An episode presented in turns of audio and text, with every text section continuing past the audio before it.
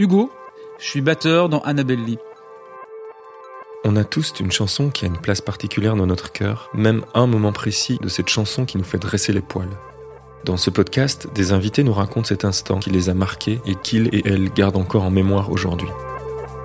Vous écoutez At This Moment, un podcast Amour Média.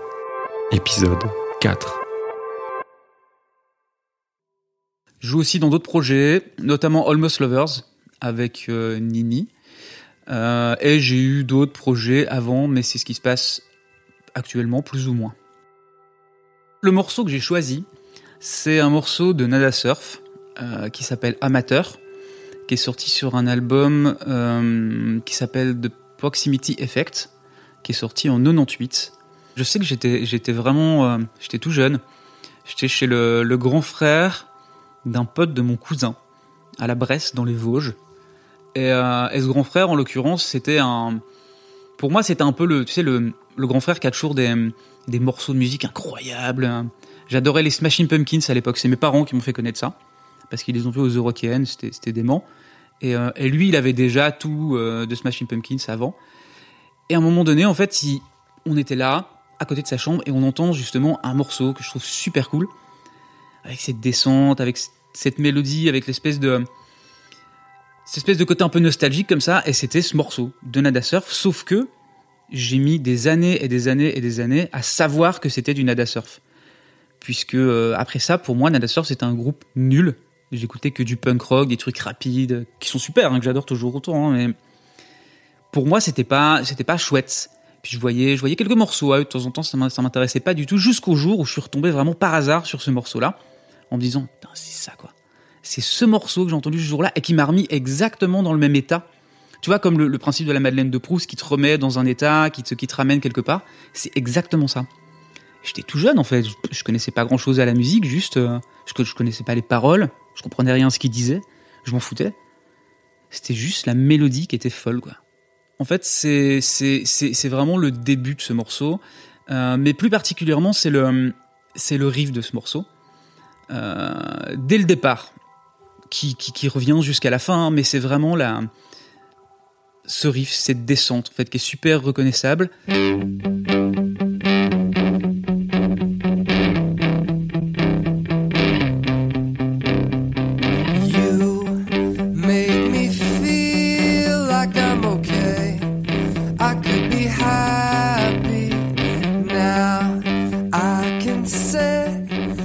Pour moi, un morceau, un bon morceau, c'est la mélodie d'abord. Clairement. C'est là-dessus que je me retrouve. Et clairement, euh, les groupes dans lesquels j'ai pu jouer, ou en tout cas, si on peut citer ne serait-ce que Annabelle Lee, euh, clairement, même avant de jouer dans ce groupe-là, je trouvais que les mélodies étaient folles. Et pour moi, une mélodie, c'est super important. C'est ce qui va faire un morceau. Tu peux, si t'as une bonne mélodie, tu peux limite faire que ça. Et c'est chouette. Alors après, est-ce que ça marche? J'en sais rien. Mais moi, en tout cas, sur moi, ça marche. Euh, c'est l'album qui a eu le plus mauvais succès commercial et c'est l'album qui les a hum, amenés à se faire virer de leur label à l'époque qui s'appelait Electra Records. Euh, ils leur ont fait faire une tournée en Europe et aux États-Unis et au bout, je crois, de un mois ou deux mois. D'ailleurs, il y a des bonnes vidéos de, ces tournées. Ils se sont fait virer par Electra euh, parce que il y avait soi-disant pas de titre assez euh, radio friendly. Voilà. Et pourtant, c'est un super album. Pas tous les morceaux, mais il y a des morceaux juste qui font partie des meilleurs morceaux qu'ils aient jamais écrits. Donc moi, je parle de Amateur, qui est le deuxième morceau, euh, qui est, je pense, à mon sens, parfait. Ouais, vraiment. Et, euh, et ce morceau-là, il a euh, cette mélodie, cette descente qui est vraiment reconnaissable, que j'ai retrouvée dans d'autres morceaux, mais sans le savoir. C'est-à-dire que, comment expliquer? J'écoute un morceau, j'écoute un album, par exemple, je laisse tourner les trucs. Alors aujourd'hui, on a Spotify et tout ça, on passe en shuffle, on, découvre des trucs qu'on n'a jamais entendus. Et en fait, je me retrouve à bloquer parfois sur un morceau, me dire, il est vachement bien ce truc et tout. Et en, écoutant un peu, je me rends compte qu'il y a justement cette fameuse descente, cette, espèce de petite mélodie qui, ramène ce truc nostalgique et beau et qui fonctionne. Et pour moi, c'est complètement central, ouais. Parce que ça n'a pas été inventé par Nada Surf, mais dans ce morceau-là, c'est juste là qu'il le mieux, quoi. C'est assez ouf, vraiment. Donc après, si, si je, j'ai du mal, si moi je veux composer un truc, à faire ce truc-là, mais ouais, j'essaie de l'amener quand même parce que c'est hyper important pour moi.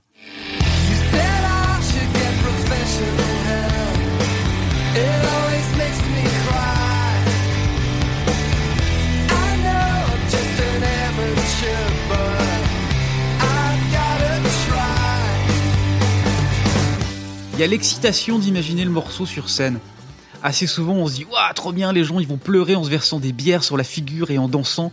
C'est un truc auquel on pense souvent. C'est Vancou un jour qui m'a dit, euh, euh, je sais plus si c'était pour son ancien groupe Black Sheep ou, en tout cas le genre de musique qu'on aime bien. Et ça marche aussi pour Annabelle Lee et aussi d'ailleurs pour Almost Lovers et, euh, même plein d'autres groupes que j'adore. C'est euh, les gens vont danser en pleurant. Je trouve ça trop vrai. Toi, t'as envie de danser, mais il y, y a ce truc un peu, un peu triste qui te prend soit dans les paroles, soit dans la mélodie, soit danser en pleurant. En fait, on pense effectivement au côté scénique, mais la première chose à laquelle on pense, c'est est-ce qu'on prend notre pied en le jouant? D'abord, ce qui est logique, hein, tu me diras, si tu t'emmerdes, tu joues pas un morceau. hein. Mais, euh, mais je crois qu'en général, on a plutôt tendance à penser à la scène et euh, à nos potes qui vont complètement triper sur ce morceau, l'espèce de communication qu'il va y avoir naturellement du fait de, partager le morceau avec eux, et ce que eux nous renvoient en direct. D'ailleurs, c'est ce qui nous manque euh, quand on fait des concerts devant des caméras. hein. Là, hier, on a eu l'occasion de jouer devant des gens, même s'ils étaient assis et tout ça, on avait quand même quelques personnes où il y avait un, un retour, tu voyais qu'ils étaient avec nous, quoi. Ah oui, du coup, je voulais te demander, est-ce que tu avais vu Nada Surf en live? Ça, c'est un running gag, mais t'es au courant. hein. Ça, c'est un vrai running gag parce que ce groupe, euh, je l'adore depuis, bah, du coup, je pense que là, j'avais, à l'époque, j'avais peut-être euh, 12 ans, 13 ans, peut-être. Euh, j'ai eu un passage dance après, mais ça, on va pas en parler. On n'en parle pas. Puis après, je suis revenu vers Nirvana euh, quand j'ai refusé d'acheter un- une chemise pour avoir un disque de Nirvana. Ça, c'était le début du retour vers le, punk. Ça, c'était punk. Et euh, non, alors, du coup, Nada Surf, je les ai pas vus sur scène et, et je pense que euh, je vais finir par pas les voir. Il faut savoir quand même que j'ai un ticket.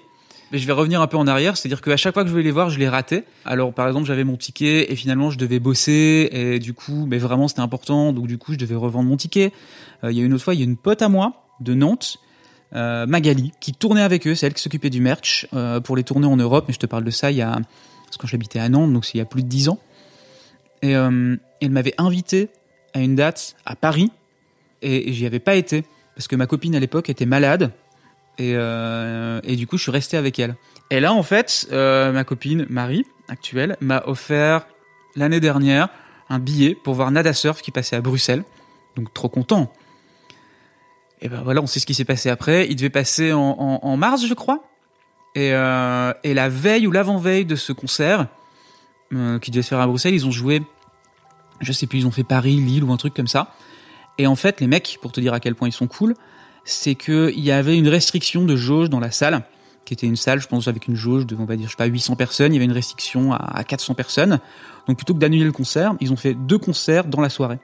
L'un après l'autre pour que tous les gens puissent venir les voir. Je crois qu'ils ont fait ça deux soirs de suite jusqu'à ce que ce soit possible de vraiment jouer des concerts. Et donc ensuite, ça a été reprogrammé en automne, ça a été reprogrammé en début de, de, cette année. Et là, c'est programmé à nouveau pour 2022. Donc j'ai toujours mon ticket, mais euh, je pense que je les verrai peut-être jamais. Je me suis penché sur euh, ce que racontait ce morceau il y a pas super longtemps en fait. hein. Je connaissais les paroles, si tu veux, sans réfléchir au sens qu'il y avait derrière. Et avant ça, je connaissais même pas les paroles, j'en avais strictement rien à faire. Et en fait, d'après ce que j'ai cru comprendre, euh, c'est une sorte de... C'est le chanteur, donc il parle, en tout cas il parle d'un personnage, est-ce que c'est lui En tout cas, il dit je, I. Euh, c'est une sorte d'autoconviction. Euh, est dans une sorte de relation et il essaie de s'auto-convaincre que tout va bien, en se rendant compte que ça ne va pas. Enfin, on lui fait se rendre compte que ça ne va pas. Euh, moi, je croyais que c'était super joyeux, avec une petite nostalgie et tout ça. Et quand j'ai compris ce truc-là, je suis ah non, en fait, c'est pas drôle. Le mec dit qu'il court après quelque chose, mais qu'il sait pas pourquoi, qu'il devrait s'asseoir, que tout devrait bien aller, mais qu'en fait non. Et quand on lui dit d'aller consulter, il se met à pleurer. C'est quand même pas joyeux, joyeux. Mais pour autant, ça, ren- ça renforce un peu le côté, euh, côté un peu dramatique du morceau qui est euh, pas si joyeux et d'une mélodie qui est finalement pas si joyeuse. Comme on, comme on disait en fait, hein, danser en pleurant, quoi. C'est la même chose, quoi. C'est exactement ça. Il y a un côté enjoué, mais qui cache une sorte de, une sorte de tristesse, une sorte de, sorte de sens un peu, un peu, euh, bah, un peu- triste en fait, tout simplement. J'ai l'impression qu'il y a, il y a pas mal de gens qui parlent de ça en ce moment. Je sais pas pourquoi ça revient, mais je trouve ça assez chouette. C'est le, c'est le fait d'aimer la musique euh, un peu upbeat avec un, avec un, un côté un peu dansant, ou en tout cas un peu, un peu prenant, un peu rock, un peu mélodique, mais toujours avec une grosse dépression derrière quand même. Musique de dépressif, c'est quand même ce qui est le plus beau. C'est mon père hein, qui disait ça tout le temps. Il disait les morceaux les plus beaux ont été écrits dans des périodes les plus dures, mais pour la personne qui l'écrit. hein. Donc en fait, une bonne dépression, tu fais un super album. Alors là, on va rentrer dans, Mais c'est vrai. on va rentrer dans un sujet avec lequel j'ai beaucoup de griefs de, tu vois, justement cette espèce de mythe de, euh, il faut être un artiste torturé Non. qui souffre pour Alors, alors, alors, je suis, non, je suis pas d'accord avec ça. Je pense que c'est non non. Alors après pourquoi pas mais mais je trouve que t'as vachement de choses à dire quand quand quand tu te sens pas forcément au top. Je dis pas qu'il faut être faut avoir une dépression être malade de ça. Hein. On parle pas de la maladie. hein. On parle d'une période un peu difficile des fois où t'as beaucoup de choses à dire. Quand tout va bien dans ta vie, tu peux avoir des choses à dire. Hein. Mais euh, mais je trouve que on doit pas parler forcément d'autres albums. Mais tant pis, je vais le faire parce que je m'en fous.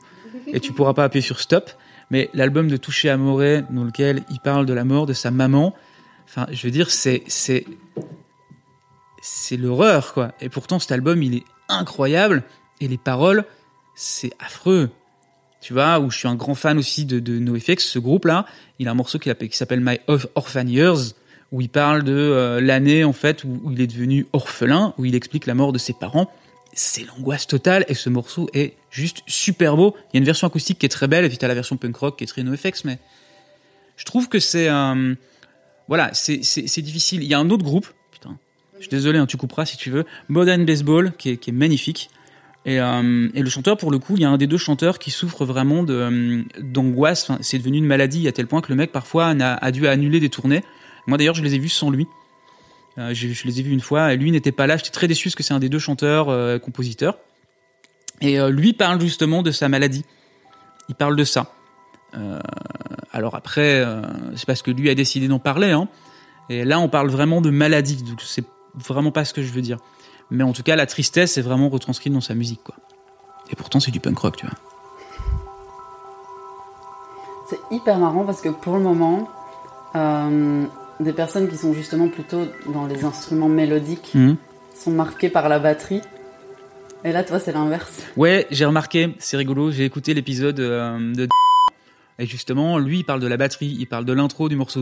J'étais presque jaloux qu'il ait choisi ce morceau. Mais euh, mais ouais, c'est c'est bizarre. Autant je suis batteur, autant la mélodie est importante. Alors, j'ai commencé par faire du piano hein, d'abord. hein. Alors, je suis un piètre pianiste. Il y a un piano là que j'utilise euh, quasiment jamais. Mais je crois que une batterie toute seule, enfin, je veux dire, c'est sympa pendant pendant. Enfin, faut pas se leurrer quoi. Un solo de batterie, c'est cool, mais pendant deux minutes. Et même, j'aime pas les solos de batterie. Je déteste ça d'ailleurs mais, une batterie c'est cool pendant deux minutes. Si c'est bien fait ou un petit break bien placé, tu vois, une mélodie, tu peux la faire tourner des heures, ça marche. Et il y avait d'autres morceaux d'ailleurs, et c'est rigolo parce que je me suis rendu compte que euh, y en a quelques-uns pour lesquels en fait il n'y a pas du tout de batterie. Pas du tout, hein. La rythmique se fait par la basse, par la mélodie elle-même, par le piano, peu importe, mais pas par la batterie. C'est marrant, en fait, ce podcast va se transformer en étude sociologique. Ouais, à fond, à fond. Ouais, ouais, à fond. Surtout qu'il est, il est dangereux ton podcast. hein, c'est ce que je te disais tout à l'heure. Euh, moi, j'ai des remises en question permanentes. Je me réveille la nuit en me disant je vais faire ça, je vais pas faire ça.